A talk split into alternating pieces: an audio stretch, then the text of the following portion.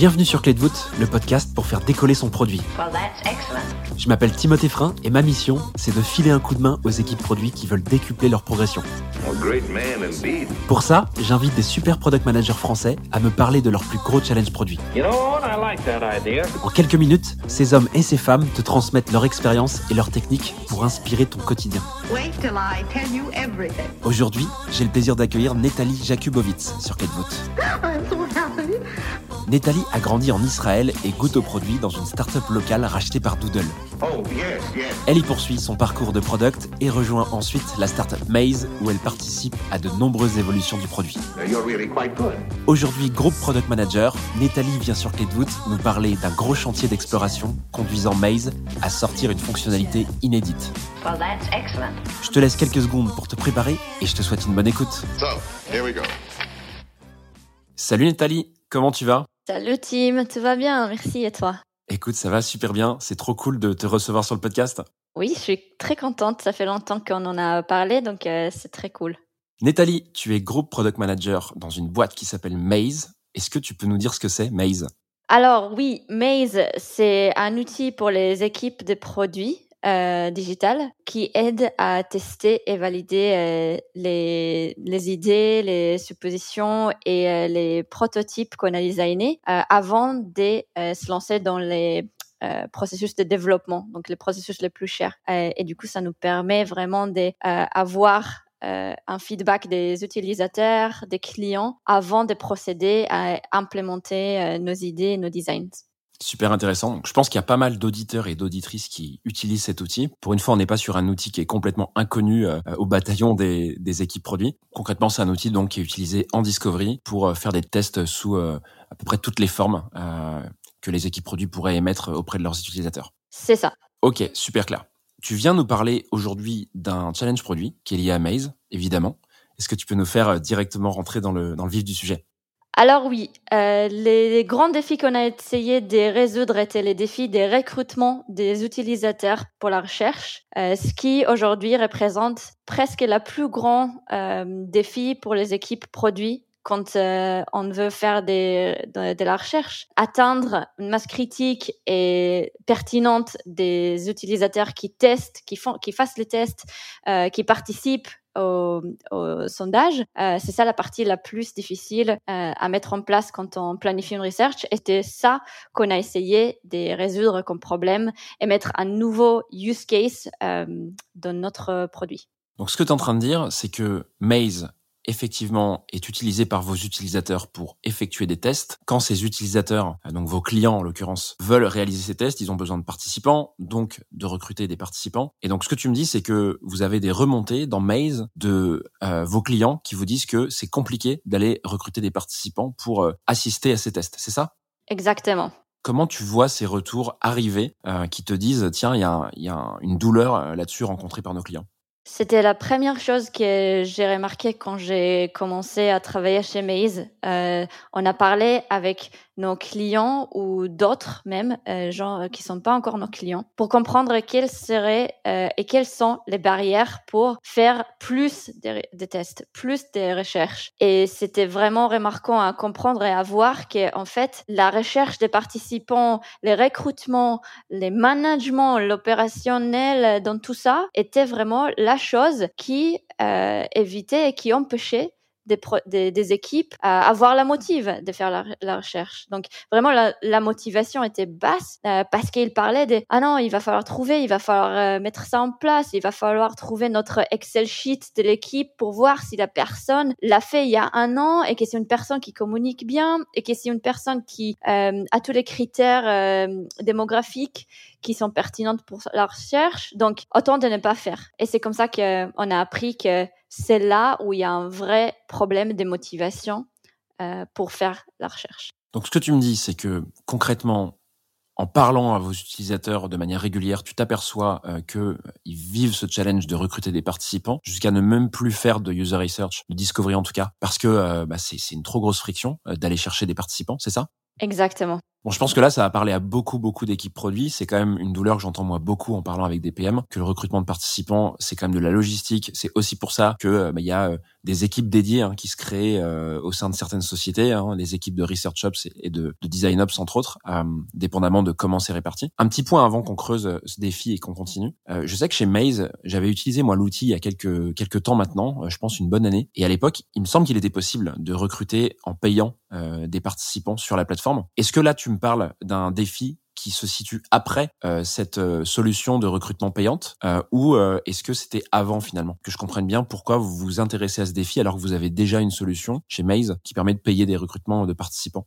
Oui, c'était après. Aujourd'hui et toujours, on peut payer pour des participants qui prennent ton test. Et c'est vrai que c'est facile, c'est rapide. après, c'est toujours limité dans le sens où déjà, c'est pas nos clients. Donc, c'est pas des gens qui ont vraiment les problèmes que nous, on essaye de résoudre. Donc, il y a une sensitivité qui, qui, qui n'est pas là euh, quand on parle d'un sujet, d'une industrie, d'un problématique. Et de l'autre côté, c'est pas des gens qui vont après utiliser ou continuer à nous donner des feedbacks.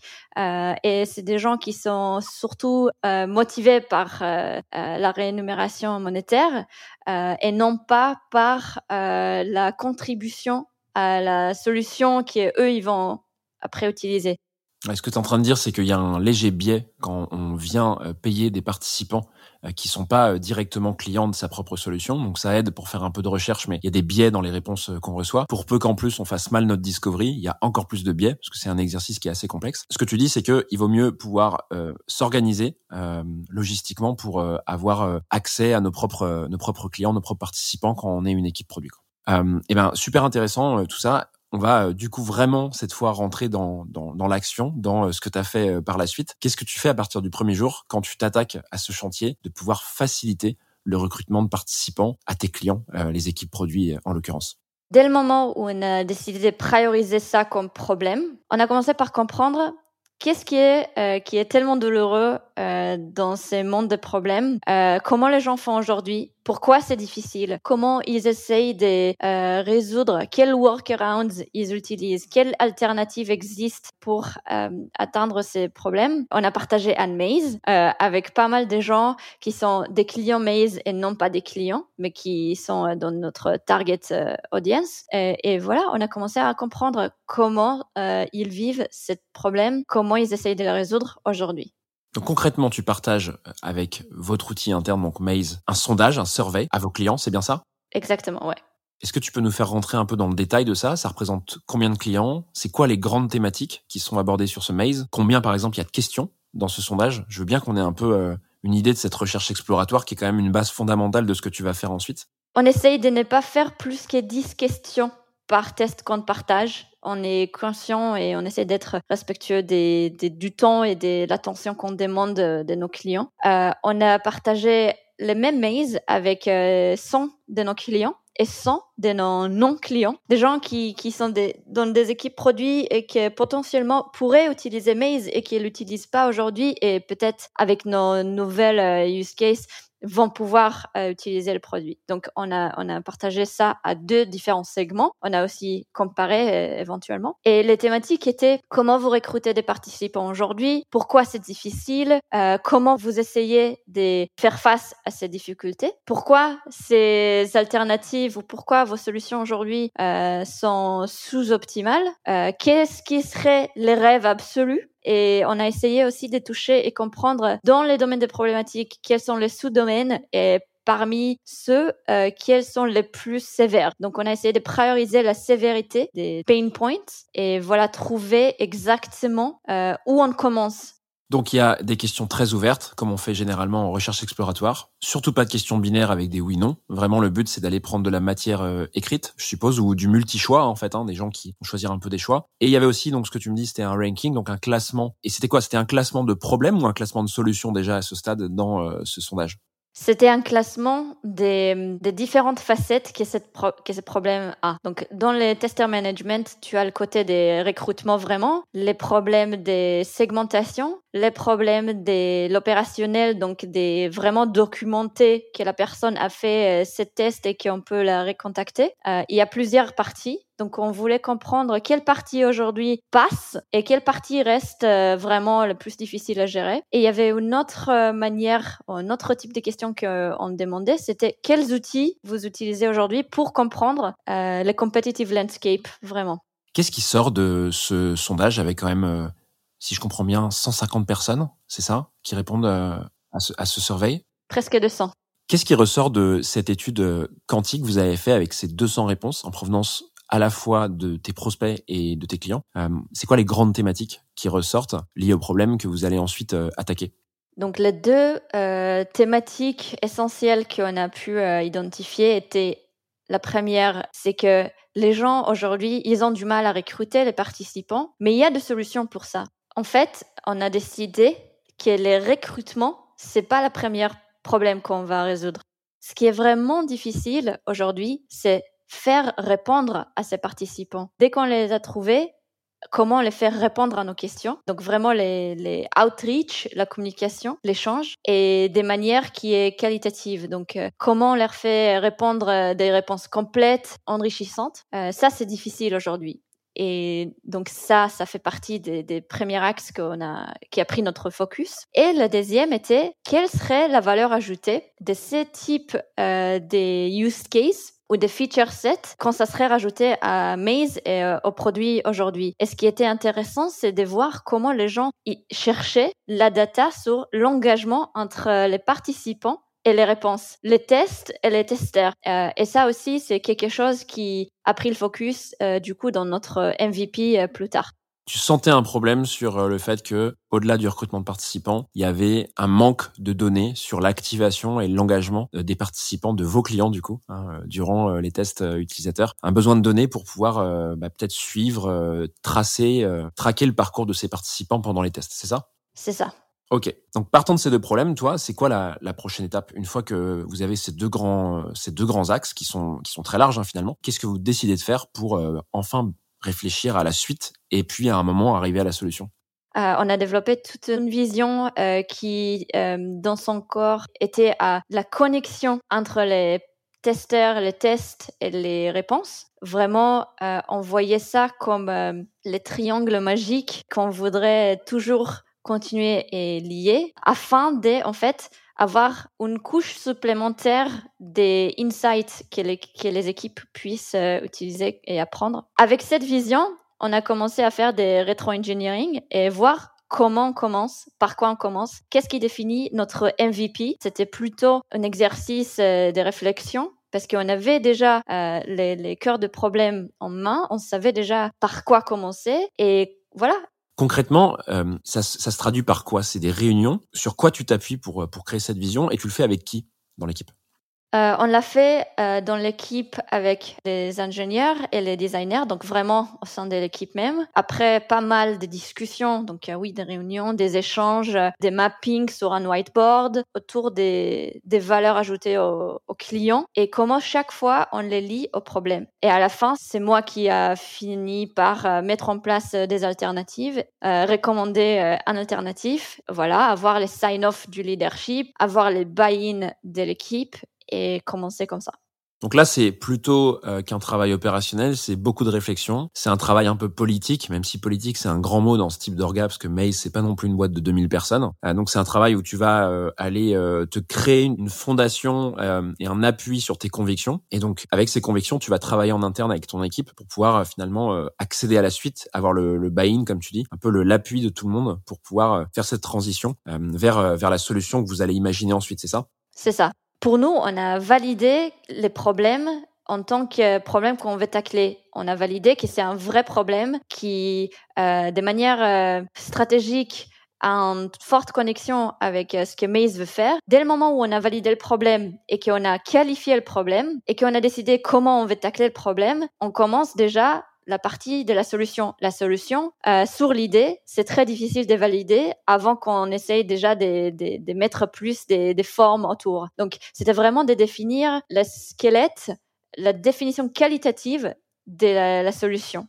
À ce stade, souvent, ce qui se passe, c'est que on va prioriser ou pas si finalement euh, la solution ou le problème que tu vas attaquer plutôt est, euh, est un problème qui est en accord avec la stratégie d'une boîte, mais surtout un problème sur lequel euh, on est ok pour mettre des ressources parce que ça coûte cher de faire venir une équipe produit pour bosser sur un problème. Qu'est-ce qui fait dans ce process d'emporter le buy-in de tes équipes que ce projet est validé et on te dit oui, ça vaut le coup d'y aller? Est-ce que tu quantifies ça tu dis que c'est un vrai pain pour euh, tes utilisateurs ou est-ce que c'est de l'intuition? Enfin, en gros, comment tu as fait pour te dire euh, c'est ce projet-là vers lequel il faut aller quoi?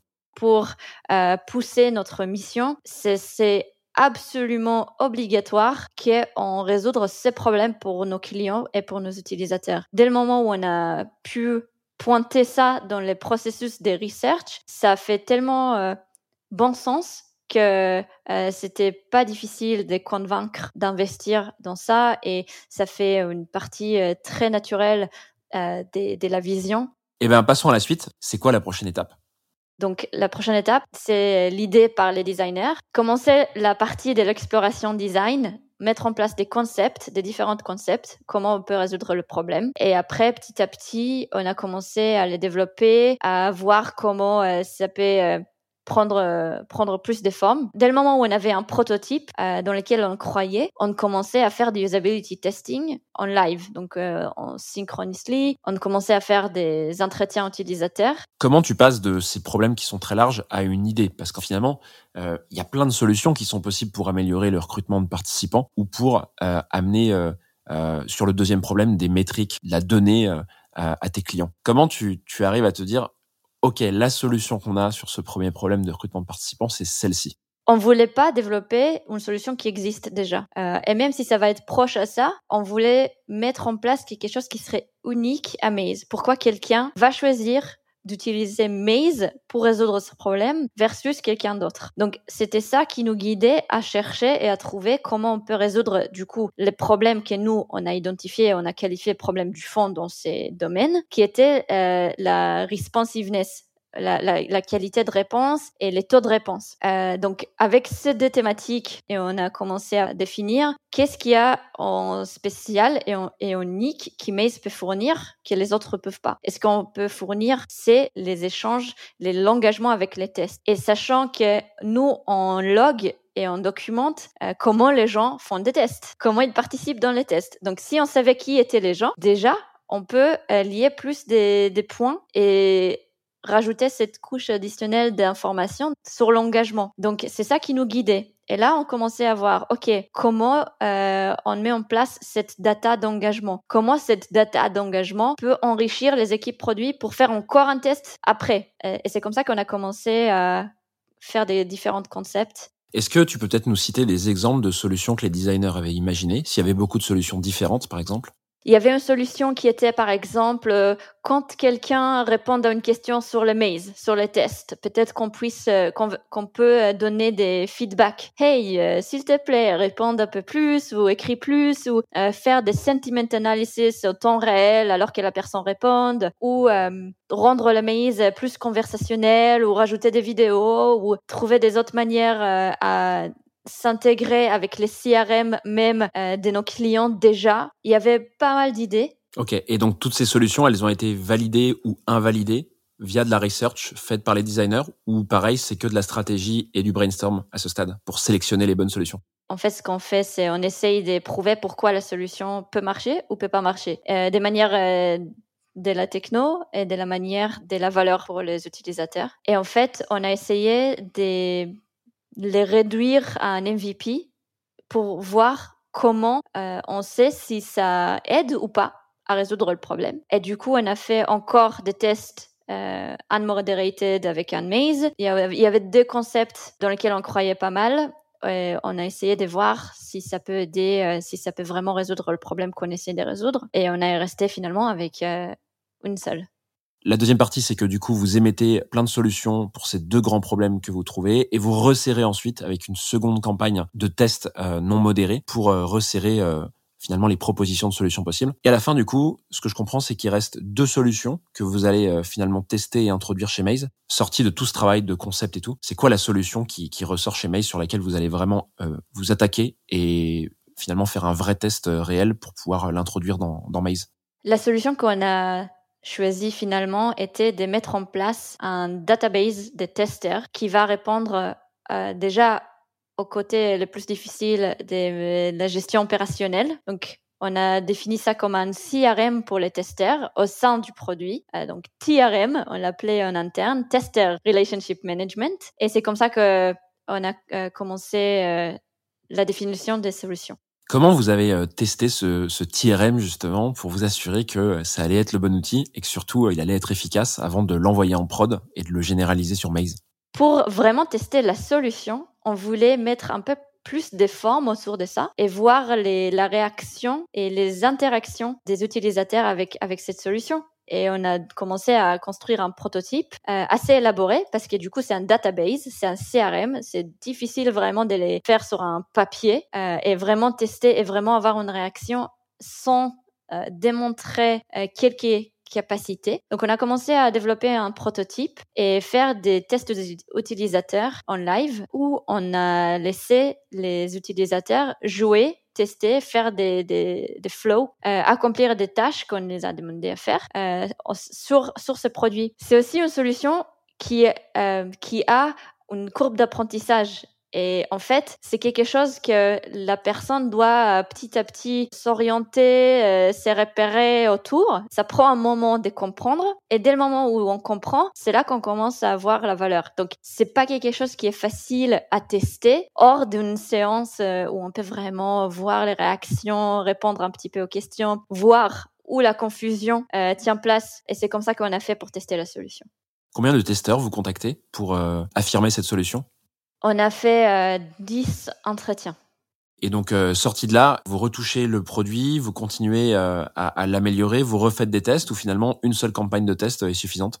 On a changé, on a itéré au fur et à mesure. Et puis, euh, ce qu'on a fait, c'est on a créé un bêta programme pour euh, plusieurs de nos, parmi nos clients, enfin pour, pour nos clients, où pendant euh, quatre mois, on laissait 300 clients utiliser les produits en live. Et sur Slack, on avait des, Slack channels euh, partagés avec eux. Ils continuaient à nous partager leur feedback, à nous envoyer des messages sur des bugs qu'ils trouvaient euh, ou euh, des questions où ils savaient pas comment faire certaines choses. Alors, soit ces features n'étaient pas en place et ça nous a aidé à prioriser, soit c'était en place et ils l'ont juste pas trouvé. Donc, ça nous a aidé euh, aussi à optimiser l'information architecture de notre côté. Donc 300 personnes qui vous aident à améliorer le produit. J'imagine que vous arrivez à une version de la solution qui est hyper fonctionnelle, qui convient à tout le monde et qui apporte de la valeur, en tout cas autant que vous pouvez. Qu'est-ce que vous faites une fois que ce programme de 4 mois, ce bêta programme est terminé et que euh, bah, j'ai l'impression que vous, vous êtes prêt euh, à généraliser la solution? Qu'est-ce qui se passe?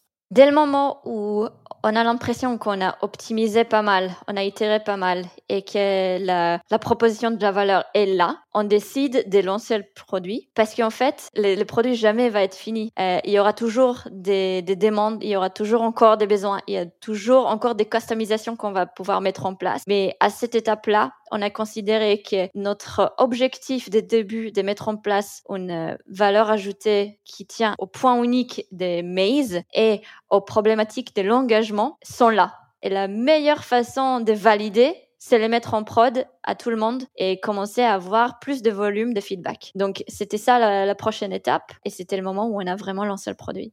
Est-ce que tu as observé depuis le lancement des résultats, depuis que vous avez lancé ce produit, que ce soit des résultats quanti ou quali Alors oui, euh, là, on est déjà à trois mois après le, le lancement. Euh, et il y a des choses qui, qui vont très bien, très intéressantes, euh, et aussi des choses que clairement il faut qu'on optimise. Donc déjà, les sentiments est très très très positif. Nos clients étaient ultra contents qu'on ait décidé de résoudre ce problème. Vraiment, la validation du choix de problématique est, là. Après, aux côtés de la solution, on a appris euh, de plus en plus comment améliorer les onboarding, comment euh, réduire les étapes dans les on l'onboarding, cette euh, courbe d'apprentissage, comment on peut la réduire. Donc ça, on, on investit pas mal dans ça. Après, dans l'engagement des participants, là vraiment, c'était notre focus dès le début et c'est là vraiment où on voit vraiment le succès. Et on voit que parmi les gens qui ont reçu les tests, 26% euh, commencent à compléter le test et arrivent à un, point critique dans les tests. Alors que les industry benchmark aujourd'hui, c'est entre 2% et à 10% pour les utilisateurs ou les participants les plus engagés. Après, dès qu'il s'agit euh, du test même et finaliser le test ou compléter les tests, ça, il y a pas mal de facteurs qui jouent sur ça. Il y a certaines, euh, certaines équipes qui demandent des questions euh,